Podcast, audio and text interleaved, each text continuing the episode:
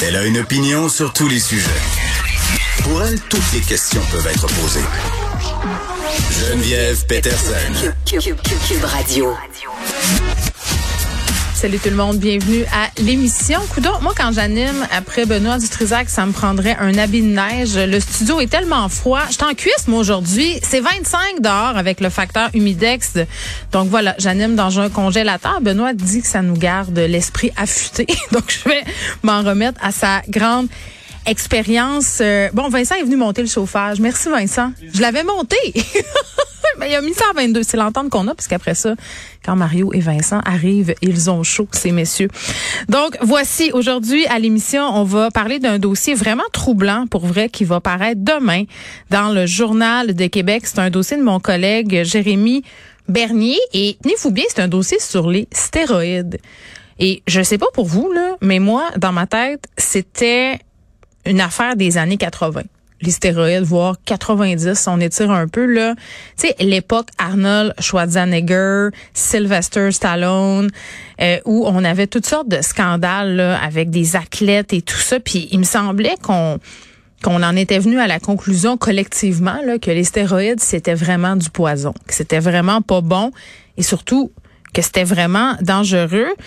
Et euh, paraîtrait-il qu'on va apprendre que c'est encore assez répandu dans certains univers, notamment, bon, vous l'aurez deviné, là, dans l'univers du culturisme. Là, ne m'écrivez pas pour me dire que vous faites du culturisme et que vous prenez pas de stéroïdes. Je veux dire, je comprends là que la, plupart des gens n'utilisent pas de stéroïdes, mais l'usage de substances qui peuvent s'apparenter à des stéroïdes ou qui font sensiblement les mêmes effets, euh, bon, ça existe toujours, c'est quand même relativement assez répandu. C'est ce qu'on va apprendre dans le dossier de demain.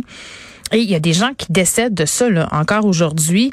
Euh, en 2020, des personnes qui bon ont des défaillances cardiaques s'effondrent au gym ou ailleurs parce que euh, ces substances-là ont des impacts absolument épouvantables sur leur corps. Donc moi, ça m'a vraiment jeté à terre. Ce sera demain, je le répète, dans le journal. On aura le journaliste qui a réalisé tout ce dossier-là avec nous un peu plus tard à l'émission. Et un autre journaliste, aujourd'hui, c'est une émission où on a beaucoup de journalistes. Sam Harper, que vous connaissez bien, qui écrit pour le média indépendant. Puis vous, vous le connaissez bien parce qu'on l'a reçu plusieurs fois à l'émission, notamment pour parler du scandale des clubs Med. Rappelez-vous de ce dossier glorieux concernant le club Med de Charlevoix où on avait levé le voile sur des conditions d'embauche, disons, assez discutables, où on avait appris qu'on faisait bon, euh, gober au géo le fait d'avoir un salaire pas tellement compétitif euh, par le fait que ne vous inquiétez pas, vous pourrez manger du homard s'il y en a, vous êtes donc chanceux. Et l'affaire qui m'avait jeté à terre, c'était d'apprendre que les géos doivent divertir les clients le soir venu. Donc, euh, peut-être aller souper avec des couples, faire la conversation au bar. Donc, un autre dossier percutant par Sam Harper sur un média complotiste qui aurait reçu de l'argent public.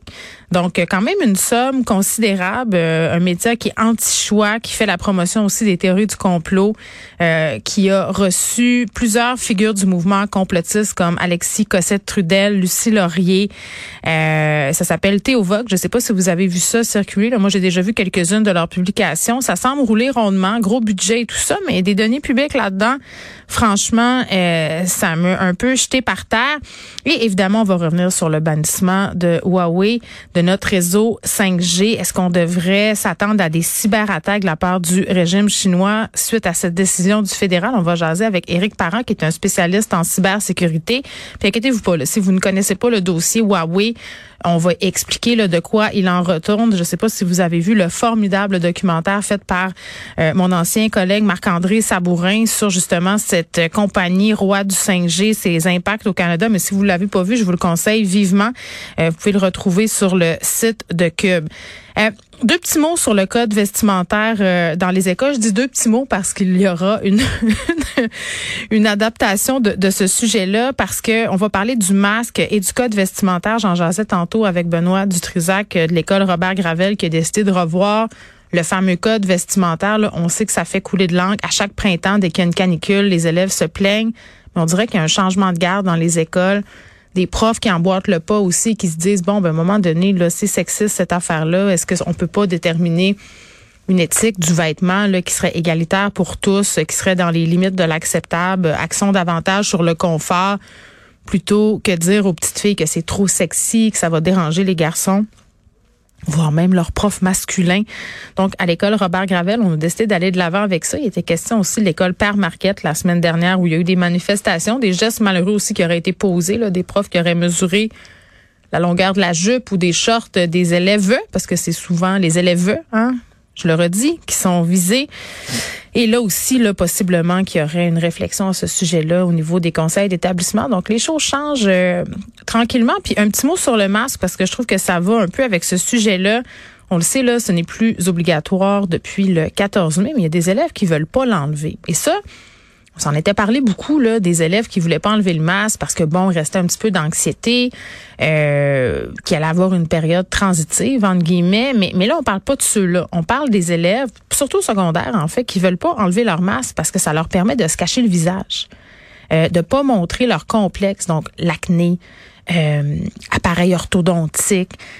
Donc, c'est une façon qu'ont trouvé certains élèves plus mal à l'aise avec leur apparence, qui manquent un peu d'estime de soi pour se préserver du reste du monde. Et ça inquiète quand même beaucoup euh, le corps professoral parce que le masque est en quelque sorte devenu une béquille pour ces personnes-là. Donc, qu'est-ce qu'on fait pour, entre guillemets, redonner confiance à ces élèves-là qui se servent du masque pour dissimuler leur complexe? C'est une question qu'on va se poser un peu plus tard à L7.